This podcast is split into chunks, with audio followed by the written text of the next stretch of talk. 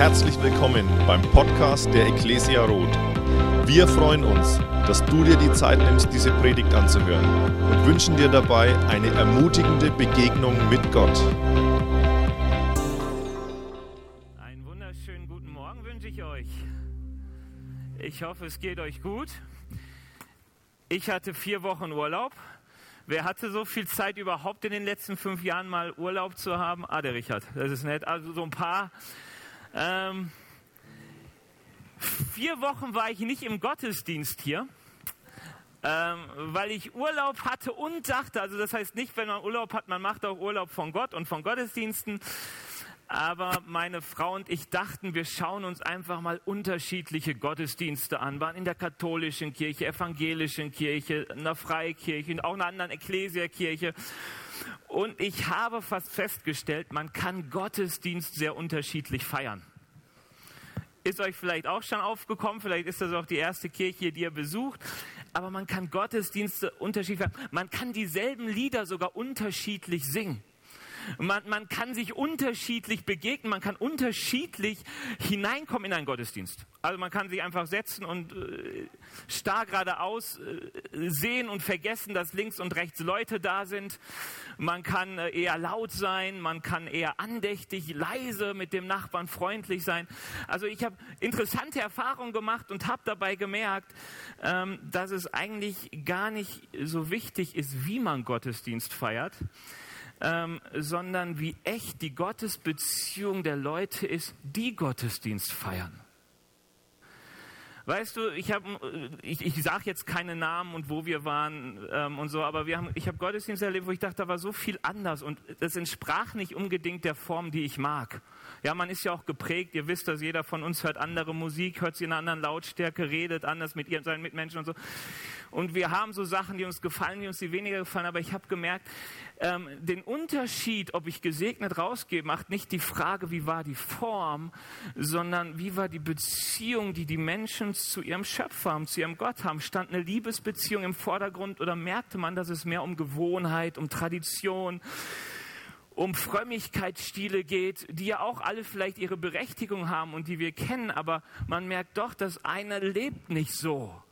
Und das andere wirkt irgendwie echt und wirkt als etwas, das nicht nur am Sonntag wichtig ist. Und wir alle wissen, dass es uns persönlich, oder zumindest die meisten von uns dürften es schon erlebt haben, dass die Frage, ob ich gerade einer Tradition nachgehe oder ob ich wirklich in einer Beziehung mit Gott lebe, recht dynamisch ist. Also du kannst hier vielleicht vor zwei Jahren gewesen sein und gedacht, dass mein Herz ist so voll von Gott. Ich habe dieses Wunder erlebt und immer wenn ich die Bibel lese, das, das, das springt mich an und ich kann eigentlich gar nicht anders. Ich, ich höre sie tagtäglich und lese sie und jetzt sind zwei Jahre vergangen und du sitzt hier und denkst eigentlich, was mache ich hier? Ist dir schon aufgefallen, dass es so Dynamiken gibt in der Beziehung zu Gott, wie in jeder anderen Beziehung auch? Ja, vielleicht sitzt ihr gerade neben eurem ne-, Ehepartner und denkt, wer ist das nochmal? Und denkt, das war doch vor zehn Jahren noch ganz anders, ähm, so leicht übertrieben, aber Gottes Beziehung ist so etwas Dynamisches, das manchmal auch schnell in etwas Gewöhnliches und in etwas, das ist halt so da abdriftet. Was ich so, und deswegen sage ich das so am Anfang, was mir heute Morgen wichtig ist, ist, dass die Bibel vom ersten Wort bis zum letzten Wort eigentlich sich darum dreht, dass wir Beziehung zu unserem Gott haben. Also sowohl im Alten wie im Neuen Testament steht dieses Gebot, das manchmal etwas schwer zu greifen ist. Liebe den Herrn, deinen Gott, von ganzem Herzen. Und äh, eigentlich einfach nur mal da geblieben. Es gibt viele Menschen, die fragen sich, wie soll ich denn einen Gott wirklich lieben? Also ich mag ihn vielleicht irgendwie huldigen, ich mag nette Sachen für ihn machen, ich mag etwas über ihn hören, versuchen zu verstehen, aber wie soll ich denn jemanden, der so weit weg ist, lieben? Und dann auch noch betont mit ganzem Herzen, ganzem Verstand, eigentlich mit allem, was dir möglich ist, liebe den Herrn, dein Gott. Und das durchzieht die Bibel, dass es um eine Liebesbeziehung geht. Um gar nichts Abstraktes, um nicht irgendwelche traditionellen Huldigungsformen, sondern um Beziehung zu deinem Gott. ähm, sich mit ihm auseinanderzusetzen, von ihm zu hören, mit ihm zu ringen. Die Bibel ist ja voll von diesen Dingen, wo Menschen diskutieren mit Gott, wo sie sich auseinandersetzen, wo sie sagen, Herr, ich will aber nicht, ja. Denkt man an die Jona-Geschichte, bloß nicht das tun, was Gott sagt und man hat etwas gehört. Ähm, wer im Entdeckekurs war, wer war denn schon mal im Entdeckekurs unserer Gemeinde? Oh, das ist richtig cool. Ich kann es nur jedem empfehlen. Wir haben drei Teile und eigentlich im ersten Teil intensiv und in den anderen beiden Teilen mal kurz wiederholt, stellen wir vor, warum Gottesdienste so wichtig sind. Weißt du, sie sind nicht wichtig, damit unsere heiligen Gefühle befriedigt werden, sondern weil wir sagen, für uns alle ist extrem wichtig, unseren Gott kennenzulernen und dafür müssen wir ihm begegnen, weil wenn wir ihn nicht begegnen und ihn nicht kennenlernen, können wir ihn nicht lieben. Weil die Bibel sagt immer, Liebe ist das, dass ich dem, der Person, die jemand ist, auch ihren Wert widerspiegel. Also ich begegne Gott, merke, er ist unheimlich groß, was tue ich? Ich fange an, Lobpreislieder zu singen habe ich zum, zum, Beispiel in der katholischen Kirche jetzt erlebt, die haben nur gesungen, selbst die Gebete, das Vaterunser, alles war gesungen, war interessant.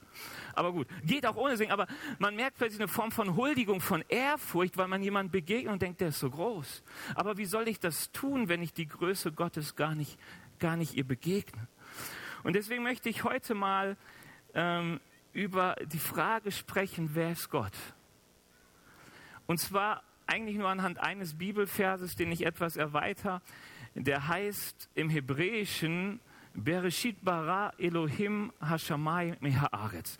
Der ist relativ bekannt. Wer hat verstanden, was ich gesagt habe? Yes. Also, wenn du das, das ist ja wirklich, also ich, ich bin nicht gut im Hebräischen. Da, in dem Fall weiß ich wohl sogar, was jedes Wort heißt. Ganz wortwörtlich würde man sagen, im Anfang schuf der Herr, der Gott, wie auch immer man Elohim jetzt übersetzt, die Himmel im Plural und die Erde. Und wenn du das dann noch so im Hebräischen hast, kannst du schon den ersten Vers, den ersten Satz der Bibel auswendig. Ganz einfach, am Anfang schuf Gott Himmel und Erde, so würde es wahrscheinlich am deutschesten klingen. Ähm, das ist der allererste Satz der Bibel. Und damit auch so der erste Punkt, der mir heute Morgen wichtig ist, dass Gott der Autor unseres Lebens ist. Ähm, ich weiß, dass diese Stelle, die lange Zeit eine tolle Stelle war, heute für gar nicht so wenige Menschen problematisch ist. Am Gott, am Anfang schuf Gott Himmel und Erde. Und es gibt manchmal so Bibelstellen, die werden manchmal ähm, schwieriger im, Zeit, im Laufe des Lebens und manche werden einfacher. Warum wird die schwieriger? Weil unsere Gesellschaft sich so mit der Zeit dahin entwickelt hat, dass sie sagen würde, nee, wir haben mittlerweile ein anderes Erklärungsmodell für die Entstehung der Erde und des Lebens. So, nämlich ein Erklärungsmodell, das sagt, es ist Zufall. Das ist mal ganz kurz zusammengefasst. Ja.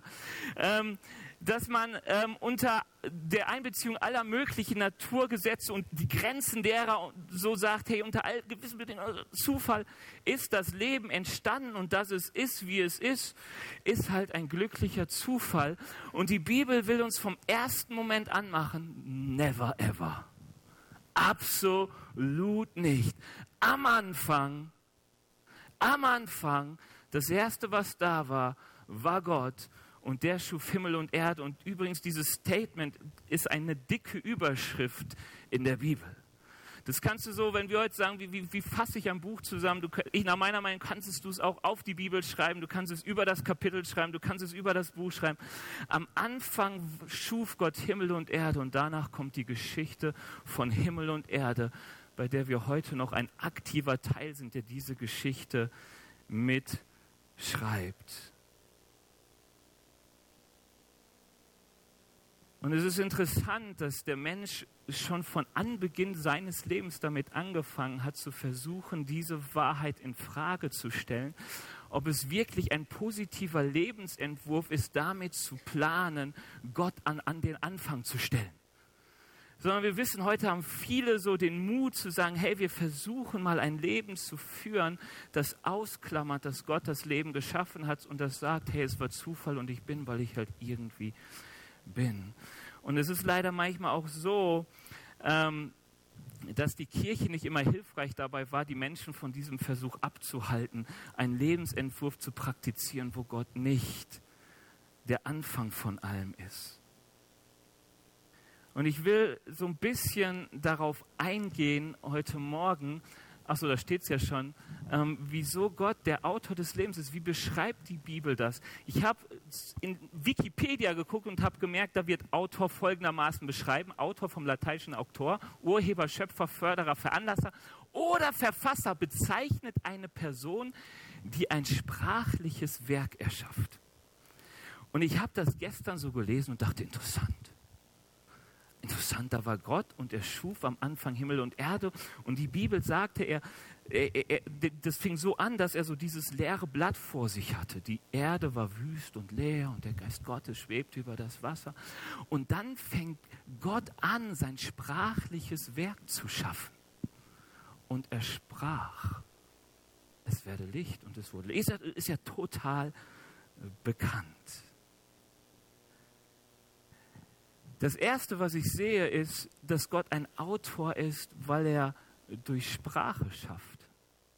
Gott spricht und es geschieht. Gott spricht und es geschieht. Das ist ja manchmal etwas fast Unglaubliches, aber wir erleben bis heute, dass Gott spricht und es geschieht. Also die Bibel sagt, dass es jemanden gab, nämlich Abraham, der glaubte, des, der glaubte an Gott, nämlich einen Gott, der Tote lebendig macht und der das Nicht-Daseinende ruft, als wenn es da wäre. Also das ist das Interessante an der Bibel. Die Bibel sagt, dass Gott aus dem Nichts heraus schafft. Also wer sich so manchmal mit altertümlichen Schöpfungsberichten oder ähm, Entstehungsgeschehen beschäftigt, der merkt, das ist manchmal ganz interessant über Schnecken, die aus dem Weltall kommen und irgendwelche Spuren auf der Erde ziehen und geteilte Götter. Und ich, ich weiß nicht, wo, wo die Leute immer denken, dass das Leben herkommt, aber die Bibel sagt uns, Gott schafft aus dem Nichts durch sein Wort. Er spricht einfach.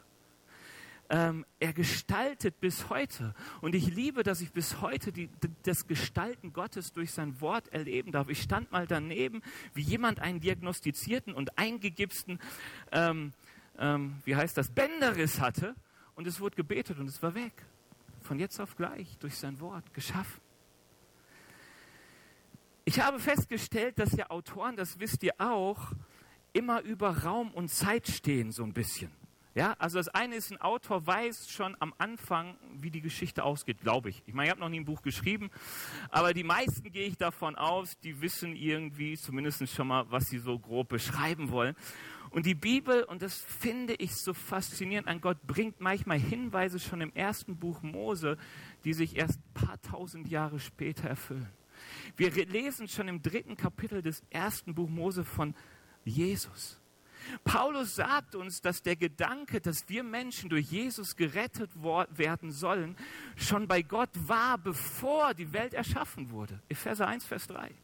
Also die Geschichte Gottes über Erlösung, was so passiert, wie sich das entwickelt, war bei Gott schon da, bevor irgendetwas war. Dann liest du in diesem Wort Gottes, dass Gott eine Geschichte schreibt mit dem Volk Israel. Das kennen wir, das Volk Israel. Und er sagt, dieses Volk wird bis zum Ende dieser Welt eine Rolle spielen. Und zwar auch noch in ihrem Land. Und ich finde gut, dass wir jetzt leben, so nach den 40er Jahren und erleben dürfen, komisch, dieses Volk, das eigentlich schon so verschwunden wirkt, ist da. In ihrem Land. Du liest Dinge, über, über Wahrheit und Verführung. Da sind Dinge in der Bibel, wo du denkst, wie kann das dort stehen?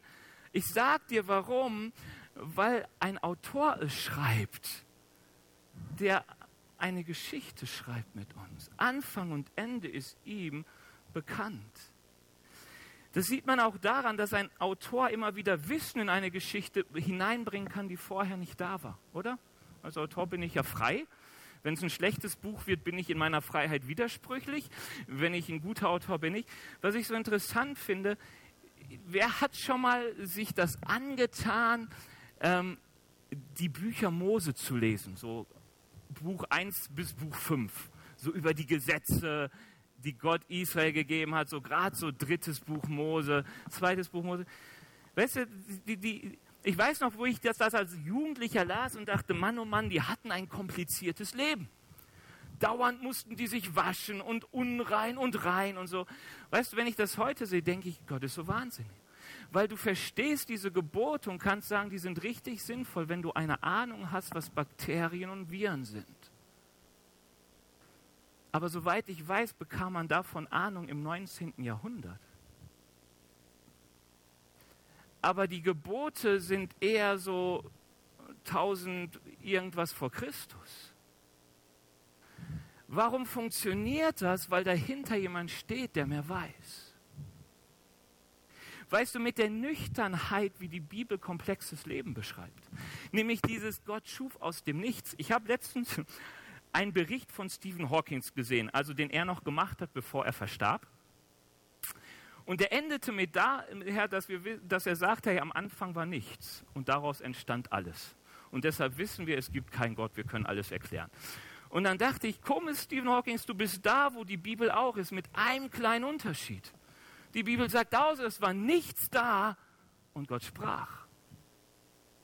Das ist der einzige Unterschied. Das ist interessant. Ich sagte, du, du, du bestätigst gerade die Bibel. Die meisten Jahrhunderte hätten die Bibel gesagt, hätten die Menschen gesagt, es geht nicht aus dem Nichts etwas zu erschaffen. Es geht nicht, es muss doch was da sein. Und die Bibel sagt, nein, Gott schuf einfach aus dem Nichts.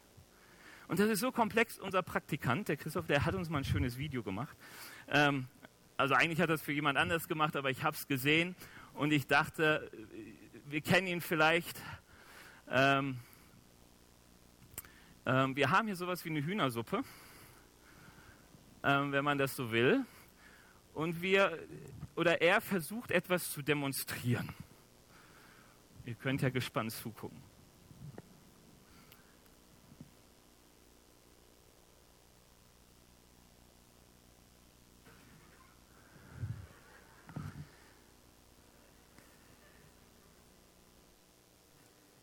Ich, ich, ich, will euch sagen, was man so ein bisschen damit demonstriert. Das eine ist, gehen wir mal davon aus, er hatte am Anfang zwei befruchtete Eier. Ähm, du hast eine schöne Hühnersuppe, du könntest sagen, sie symbolisiert das alles drin, was du brauchst, um einen Hühnerstall zu kreieren. Oder? Die Materien sind da. Das, was keiner weiß, auch nicht die Wissenschaft, ist, wie man daraus sagen soll, aus etwas Toten wird etwas Lebendiges und entwickelt sich. Und wenn du dann überlegst, wir haben, ich weiß nicht, wer von euch gegen das Bienensterben letztens gewählt hat. Also man kann ja nicht gegen das Bienensterben wählen, die sterben halt, aber dass man sich dafür ausgesprochen hat, ähm, dass äh, man Möglichkeiten schafft, dass die Bienen sich wieder wohler fühlen bei uns. Der merkt nämlich, dass es in diesem Natur einen unheimlich komplexen Zusammenhang mit allem gibt. Das merkst du, wenn mal dein kleiner Finger ausfällt, dass schon in deinem Körper vieles zusammenhängt, was aufeinander angewiesen ist. Aber das merkst du, dass du plötzlich denkst, diese störenden Bienen, die immer um meine Marmelade rumsuren im Sommer, wenn ich gemütlich auf meine Terrasse bin und wodurch ich so froh war, dass die endlich aussterben. Aber gut, der Honig, aber na egal. Ähm, plötzlich sind die wichtig. Und plötzlich wird es so komplex, so komplex und du denkst, sag mal, es ist ja schön, dass wir alle möglichen Bausteine haben in unserer Natur, aber wer setzt die denn so zusammen, dass es so eine wahnsinnskomplexe Geschichte wird, die so aufeinander abgestimmt ist? Weißt du, Naturwissenschaft beschreibt ja Funktionen, beschreibt ja Gesetze. Und ich dachte, manchmal ist das so, wenn man wirklich glaubt, dass das Leben vom Anfang bis zum Ende durch Zufall entstanden ist, als würde man eine Schreibmaschine unter unserem Apfelbaum stellen und dort über hunderte von Jahren stehen lassen und immer wieder plumpsen die Äpfel darauf, kann man ja auch mit Schwerkraft erklären und schreiben Buchstaben auf einem Papier. Und nach 10.000 Jahren guckt man drauf und dachte, okay, wir schmeißen 8.000 Seiten weg, aber auf den anderen äh, keine Ahnung wie viele Seiten, steht ein wunderbares Buch mit 50 Euro um die Welt. Zum Beispiel. Dann würdest du sagen, hey, dass das passiert, dass zufällig da Zahlen entstehen, so alles ja, aber dass es ganze Sinn gibt, dass es zusammenpasst, dass es so zusammengefügt, wie es die Bibel sagt. Es gibt nur einen Grund, dahinter steckt der Autor unseres Lebens. Der sprach, der dem Toten Leben einhauchte der sagte, ich habe einen Sinn, ich habe einen Plan, ich schreibe eine Geschichte. Deswegen kann Gott auch Dinge hervorbringen, ohne sich an Zeit und Raum zu halten. Das finde ich cool. Weißt du, ich habe das schon öfters hier gesagt, diese theoretische Annahme, Gott würde sagen, hey, ich möchte, dass jetzt in diesem Raum, weil der so leer wirkt, ähm, eine Eiche steht mit drei Meter Durchmesser. Und er sagt, hey, steh da. Und dann steht sie hier irgendwo um euch herum natürlich. Keiner wird unter dem Wurzelwerk begraben sein. Wie viele Jahresringe werden wir zählen, wenn wir sie fällen würden, um einen Tisch rauszumachen oder so? 400? 600? Ich habe gehört, bis zu 800 Jahre können so Eichen werden, bevor sie bei uns verbrannt werden. Ähm, weißt du, was ich damit sagen will? Gott schafft außerhalb von Raum und Zeit. Und weißt du, warum ich das glaube? Weil ich es erlebe. Ich habe das schon gesagt mit diesem Bänderriss. Wir lesen in der Bibel von so vielen Wundern, die einfach passieren, wo du sagst, das geht doch nicht einfach so. Wie kann jemand, der nicht sehen kann, plötzlich sehen? Wie können Leute, die ähm, heute noch so gedacht haben, alles ist schlecht, was mit Gott zu tun haben, in einem Moment, in einer Gottesbegegnung komplett verändert werden? Das, was Psychologen über Jahre und Jahrzehnte nicht schaffen, wie kann das passieren in einem Moment? Gott schafft außerhalb von Raum und Zeit. Er ist nicht begrenzt daran, weil er braucht es nicht als Autor unseres Lebens. Und das Letzte, was ich interessant finde, was vielleicht, ähm, du kannst noch zweimal, noch einmal, genau, äh, sorry, genau, ähm, dass Gott, dass der Autor eigentlich für den, der in der Geschichte ist, immer unsichtbar bleibt.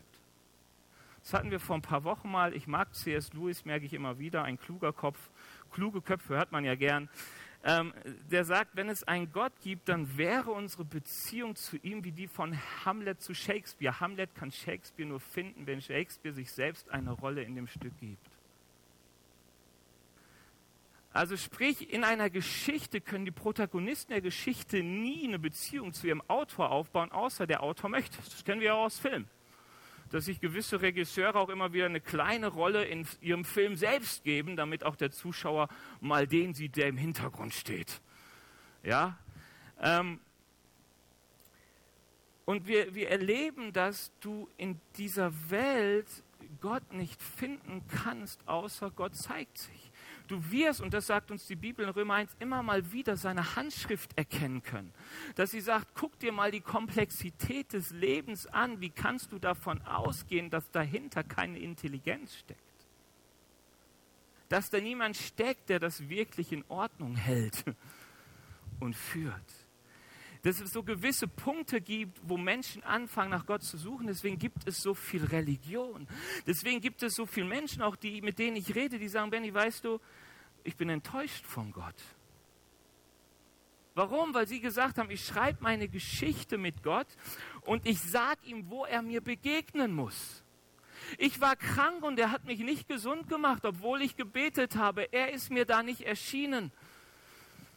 Ich brauchte dieses und jenes, Gott ist mir nicht begegnet. Wie war das hier im Krieg? Das kann doch nicht sein. Wo war Gott denn da? Die Antwort Gottes ist eigentlich erst der Autor des Lebens. Er zeigt sich nicht da, wo die Geschichte es möchte, sondern dort, wo Gott es will. Also wir können Gott von uns aus nicht da finden, wo wir ihn gerne hätten. Wir versuchen es und ich kann mich noch gut erinnern, ich weiß nicht, wer auf, bei dem Vortrag von Christopher Schacht war. Du hattest von dieser coolen Insel Vanuatu, Vanuatu, ja, so in, in Nähe Australien, Neuseeland, irgendwo stimmt das ungefähr? Auch gut, okay. Äh, wo so eine Religion war, die, die sich eigentlich darauf aufbaute, dass die Amis mal im Zweiten Weltkrieg vorbeikamen und verschwanden und sie dachten, okay, die Amis oder ein Bestimmter ist unser Gott und ab jetzt suchen wir ihn wieder. Und gucken, dass er sich auffindig machen lässt und reinkommt. Also fragt ihn einfach dazu oder lest sein Buch und so, ist alles kein Problem. Aber ich, ich fand es so interessant, ich dachte, ja, wie oft versuchen wir Menschen, Gott irgendwo zu finden, wo wir ihn erwarten. Und bauen da unsere Altäre und machen dieses und jenes und haben manchmal Fantasiegebäude und versuchen uns etwas zu schaffen. Ähm, und die Bibel sagt uns erst einmal, nein, Gott ist der Autor unseres Lebens und er ist von uns aus gar nicht fassbar. Aber mich hat das fasziniert, darüber nachzudenken, mal, dass Gott der Autor unseres Lebens ist, was das heißt. Auch nach der Definition, die kannte ich erst hinterher, die Wikipedia-Definition. Also ich dachte, hey, ich will darüber reden, dass Gott der Autor ist. Und dann habe ich Wikipedia gelesen und dachte, das passt so gut. Gott schafft durch sein Wort. Er schafft ein wahnsinns komplexes Buch.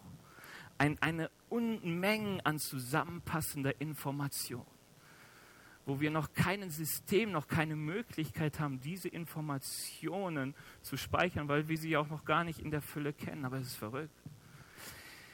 Den zweiten Teil, und der ist ganz, ganz wichtig, wie Gott sich uns darstellt, ist Gott der offenbarte Ursprung unseres Lebens. Es klingt kompliziert. Ich hätte auch einfach schreiben können, Gott unser Vater.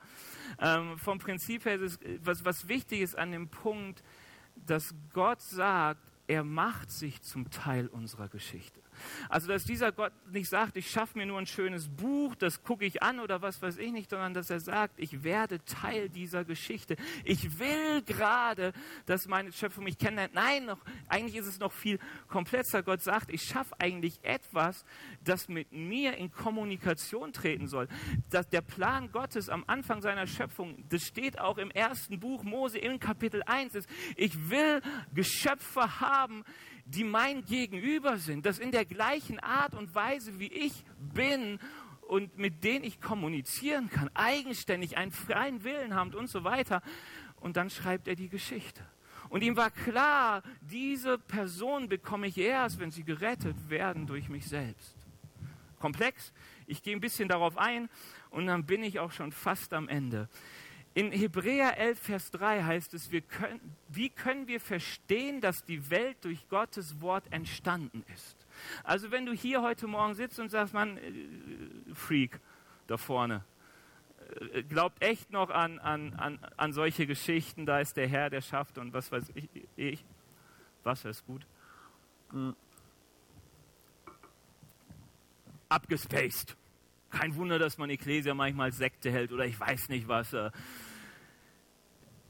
Schon damals, der Hebräerbrief, etwa 2000 Jahre alt, damals so, Jesus war schon weg, schreibt irgendein Christ, der sagt, Leute, wie können wir eigentlich verstehen, dass die Welt durch Gottes Wort erschaffen wurde?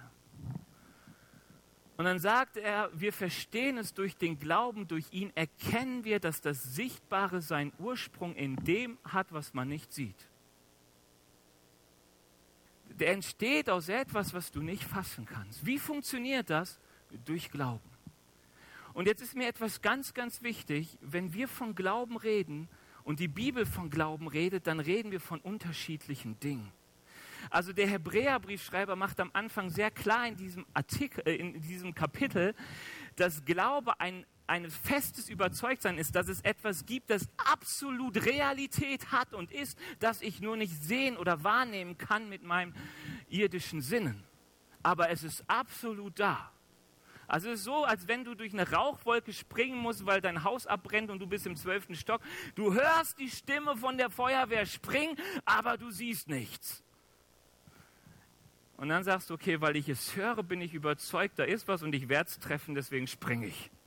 Ich hoffe für euch alle, dass wir nicht in diese Situation kommen, außer du magst solche Herausforderungen. Ähm, ich mag Gebäude, die im Erdgeschoss sind. Da traue ich mich auch, aus dem Fenster zu springen. Ähm, aber die Bibel sagt etwas, dieser Glaube, ein Überzeugtsein von Dingen ist, der kommt nicht einfach irgendwie, weil ich mich anstrenge, weil ich irgendwie meinen Kopf zum Rauchen bringe, weil ich viele Gottesdienste besuche, sondern die Bibel sagt uns, dass Glaube immer Beziehung ist. Das Glaube, von diesem Glauben, die die Bibel hier spricht, ist Beziehung zu unserem Schöpfer. Und ich erlebe, dass das wahr ist, weil ich meinen Schöpfer erlebe. Ich hoffe, es wird nicht zu kompliziert. Ähm, aber ich erlebe in der Beziehung zu Gott, dass das möglich wird, weil ich Gott kenne. Weißt du, wir erleben in der ganzen Bibel, dass Gott redet. Und immer wenn Menschen anfangen, an diesen Gott zu glauben, ihm nachzufolgen, zu sagen, hey, du bist mein Herr, ich will auf dich hören, dann geschieht es immer, weil sie vorher das Wort Gottes gehört haben und ihm Vertrauen geschenkt haben und sich auf eine Beziehung mit ihm eingelassen haben und in dieser Beziehung erleben, dass sein Wort wirklich stimmt. Deswegen konnte er zu Noah gehen und sagen, hey, komm, bau mal eine Eiche und mach dies und jenes. Konntest du zu Mose sagen, hey, befreie mein Volk. Du kannst das durchgehen durch die ganze Bibel. Es beginnt immer, Gott redet und Menschen bauen Beziehung zu diesem Gott, weil sie ihn hören. Sie begegnen und sie vertrauen ihm. Und dann lesen wir in Johannes 1 wieder in der Bibel was Interessantes. Am Anfang war das Wort, das Wort war bei Gott und das Wort war Gott. Der, der das Wort ist, war am Anfang bei Gott. Durch ihn ist alles entstanden. Es gibt nichts, was ohne ihn entstanden ist. In ihm war das Leben und dieses Leben war das Licht der Menschen. Das Licht leuchtet in der Finsternis und die Finsternis hat es nicht auslöschen können. Johannes macht etwas ganz, ganz bewusst. Er formuliert den Anfang seines Buches, wie, Moses, wie, wie, wie der erste Vers der Bibel formuliert ist, am Anfang war. Am Anfang schuf Gott Himmel und Erde und hieß es, am Anfang war das Wort. Wie schafft Gott durch sein Wort? Am Anfang war das Wort und das Wort war bei Gott und das war, Wort war Gott. Der, der das Wort ist, war am Anfang bei Gott und das Wort, heißt es dann, wurde Fleisch. Ich hoffe, ich überfordere euch nicht und es wird euch zu philosophisch, aber wovon die Bibel hier redet, ist von Jesus. Die Bibel sagt uns hier, dass Jesus das fleischgewordene Wort Gottes, das menschgewordene Wort Gottes ist. Dass das, was man in der Bibel immer nur liest, Gott sprach, es geschieht, er muss nur sagen Licht und der Lichtschalter ging an und so weiter. Ähm, hier lesen wir, dass Gott sich offenbarte als Mensch, anfassbar wurde, erlebbar wurde und ähm, so dargestellt wird, gerade im Johannesevangelium, als der, der der Anfang von allem ist. Der, der der Anfang unseres Lebens ist, der, der Autor unseres Lebens ist. Der, der das Bild von dem ist, wovon wir das Abbild sind.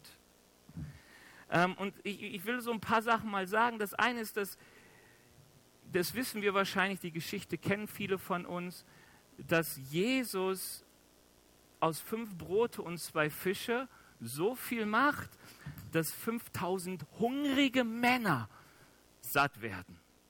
Plus ebenso ein paar hungrige Frauen und Kinder, aber die Bibel sagt 5000 hungrige Männer mit äh, fünf normalen Broten und zwei normalen Fischen. Also kein Walfisch und so, ganz normale Geschichten.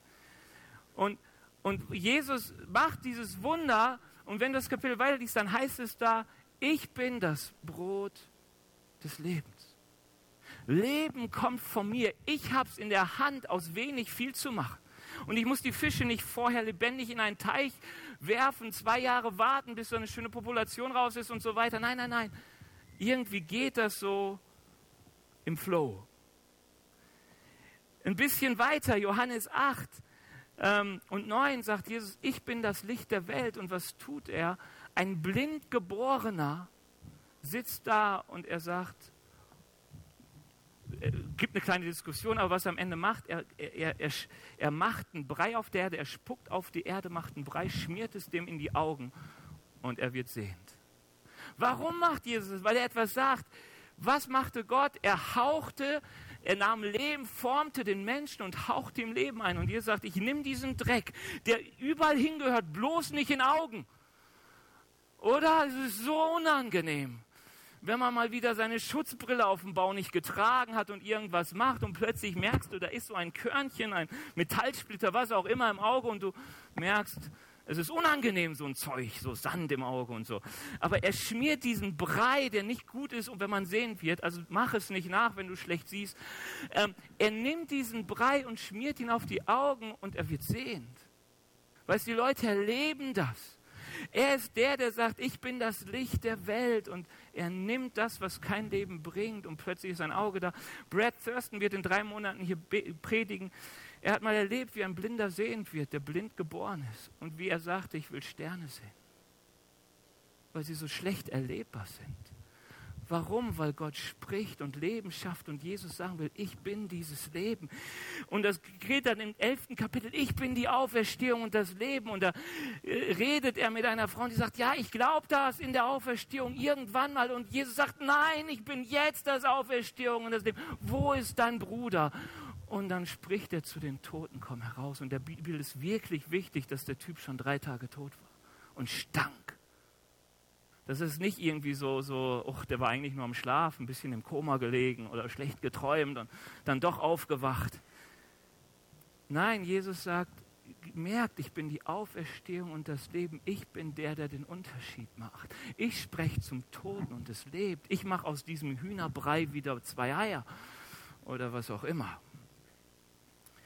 Weißt du, und ich, ich sage dir etwas, wer zu Jesus Beziehung baut, wird etwas erleben, nämlich die Antwort auf seine grundlegenden Fragen. Das ist meine Erfahrung, das ist, was uns die Bibel berichtet. Wenn du wissen willst, wohin, wozu, warum, woher komme ich und wohin gehe ich, die Frage stellt Jesus sogar den damaligen Menschen und sagt, hey, ihr wisst nicht, wohin ich komme und wohin ich gehe. Weißt du, du kannst Antwort sagen, ich bin einfach da. Es gibt keinen Grund, aber die, das, der Punkt ist, dass ich glaube, fast jeder von uns merkt, ich habe eine Sehnsucht nach Bedeutung. Ich habe eine Sehnsucht, nicht einfach ein Zufallsprodukt zu sein. Die Leute, die davon überzeugt sind, dass sie es sind und auch ihr Leben so gestalten, erlebe ich oft als relativ kritisch, was ihre Psyche angeht. Verstehe, was ich meine? Es hilft mir zu wissen, ich habe Bedeutung und ich bin jemand und ich suche meinen Wert. Wir alle sind nach dem am Suchen, wer wir sind und wer uns Bedeutung gibt. Und nun kommst du zu Jesus und er sagt dir, du bist mein geliebtes Kind, ich habe dich geschaffen, ich habe gute Gedanken über dich. Ähm, und ich erlebe etwas bei Jesus, was mir kein Mensch geben kann dass mich jemand kennt, wie ich bin, mich annimmt, wie ich bin und sagen kann, ich habe viele gute Gedanken über dich. Warum? Weil ich bin, als ich zu Jesus gekommen bin, zum Schöpfer meines Lebens gekommen und er hat lebensspendende Worte in mein Herz geredet. Einer der ersten Worte, die Gott in dein Herz redet, wenn du zu ihm kommst, ist, dass der Geist sein Geist dir sagt, dass du sein geliebtes Kind bist und in dir ein Rufen kommt, aber lieber Vater, ich habe meine Heimat gefunden.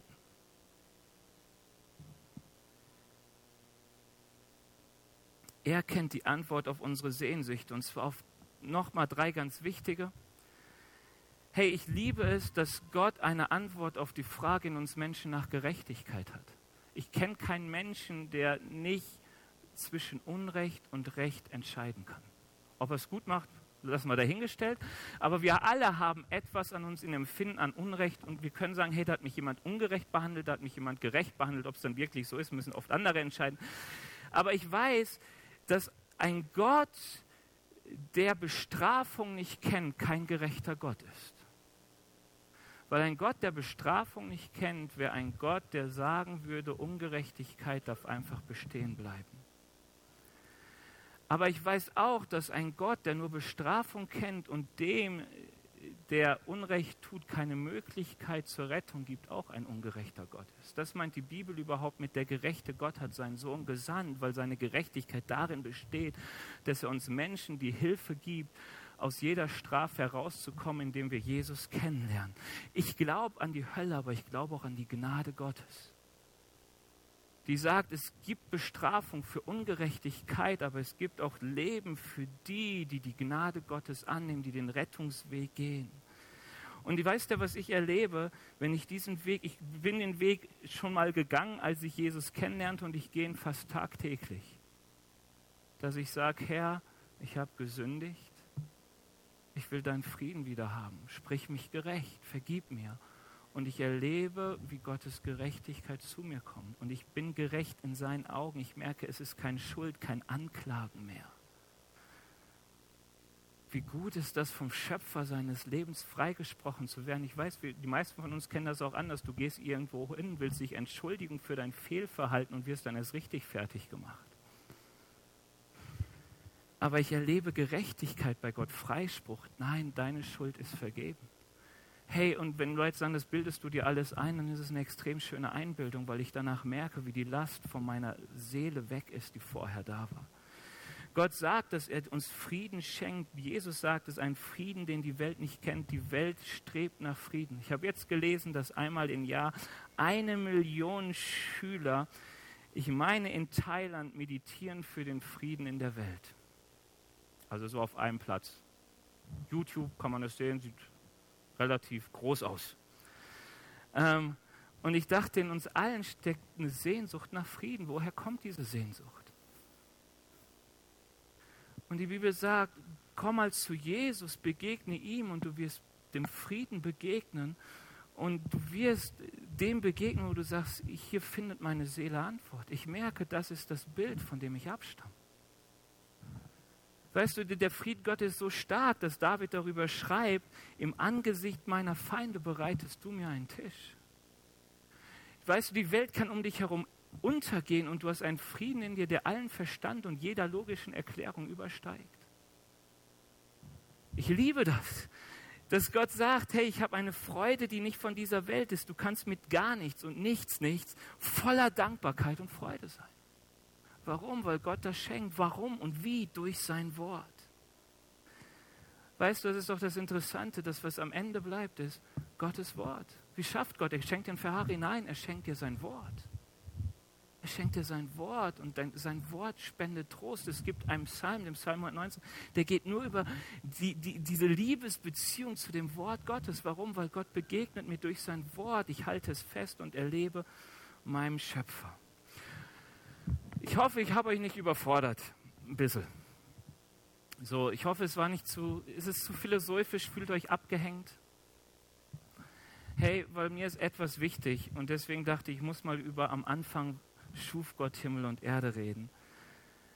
Weil von dem Wort bis zu dem letzten in Offenbarung sagt die Bibel immer, eines macht dich reich, eines schenkt dir Freude, eines schenkt dir Frieden, eines schenkt dir Gerechtigkeit, eines bringt dein Herz zur Ruhe.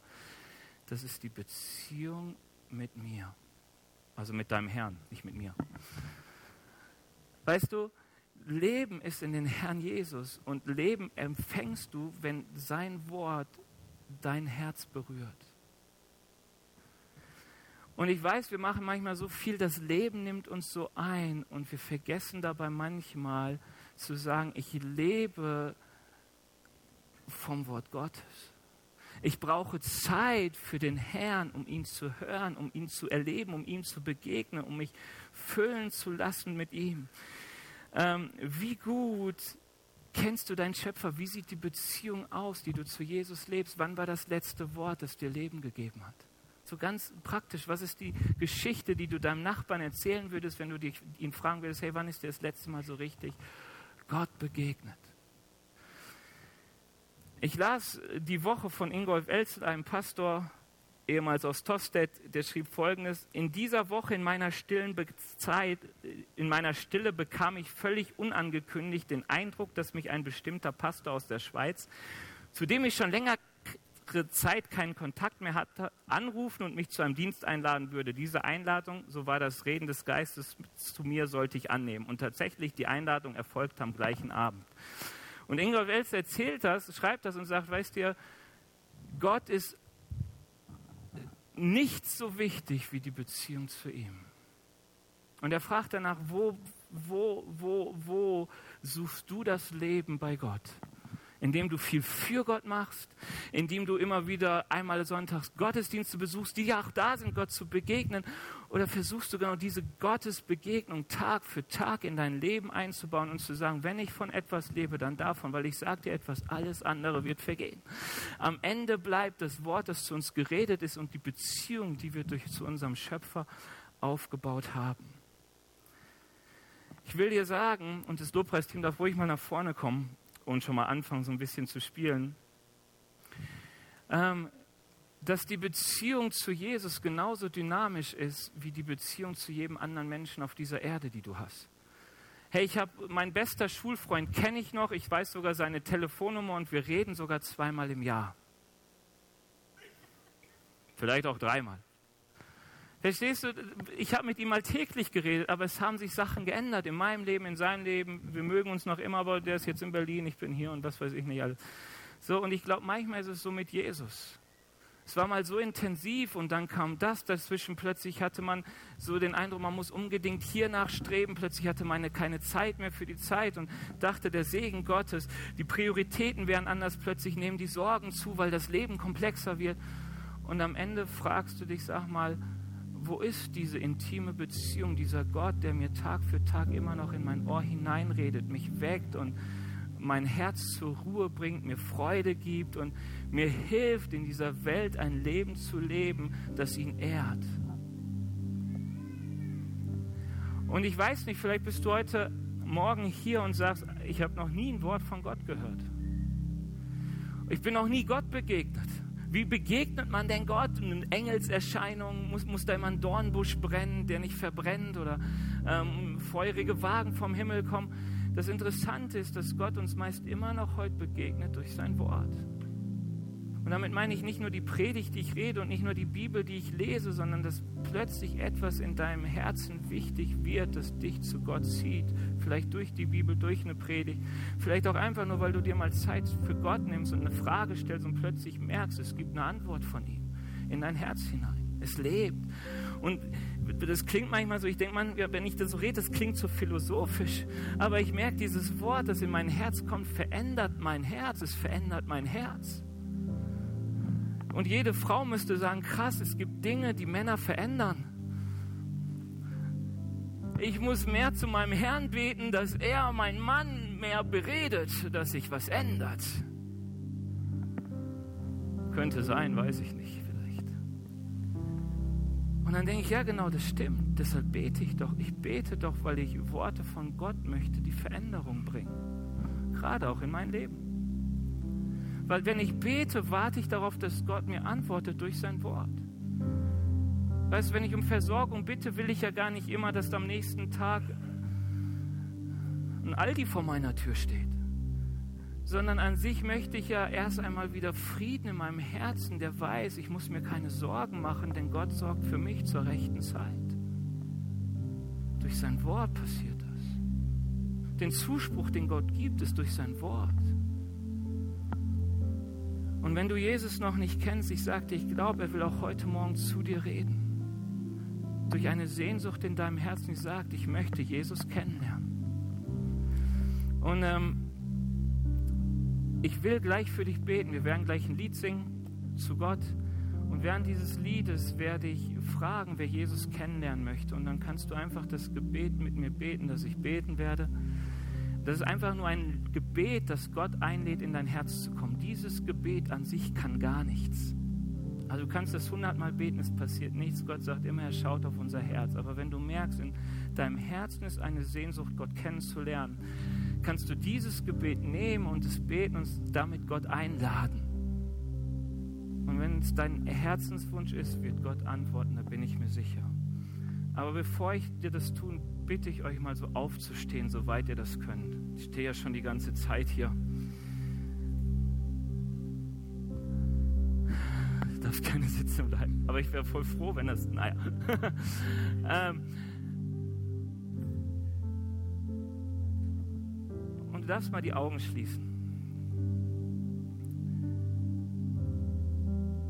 Und du darfst mal für dich einfach fragen, hey, wie sieht es so aus mit meiner Beziehung zu Gott? Wie sieht es aus mit den Sehnsüchten, die ich habe, auch was Frieden angeht, was, was Geliebtsein angeht, was, was, was die Ruhe in meinem Herzen angeht?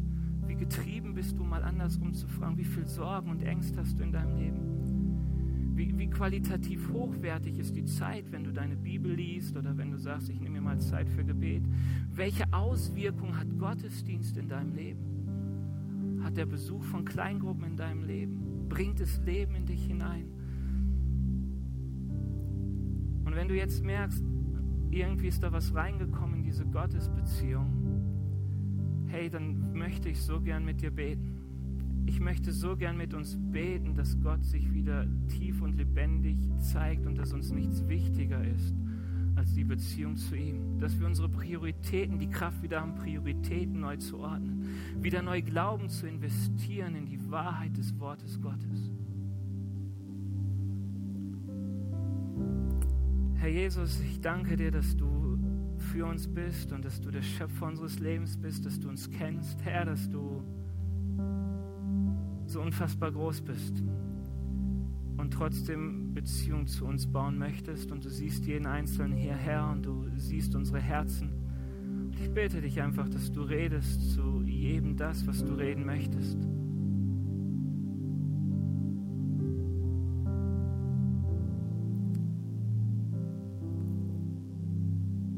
Und wenn du jetzt merkst, dass du sagst, hey, ich will wieder näher zu Gott, ich habe das Bedürfnis, dann, dann heb einfach mal deine Hand zum zu, zur Decke, zum Himmel, zu Gott.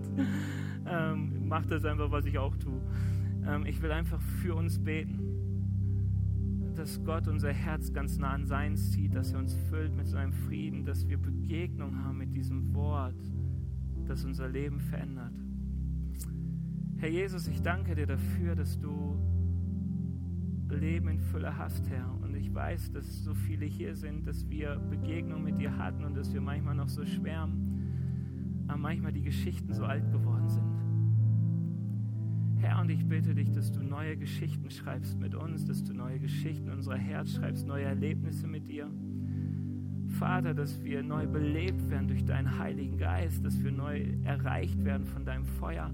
Herr, dass wir die Kraft finden und, und, und den Glauben haben, auch Dinge zu ändern in unser Leben.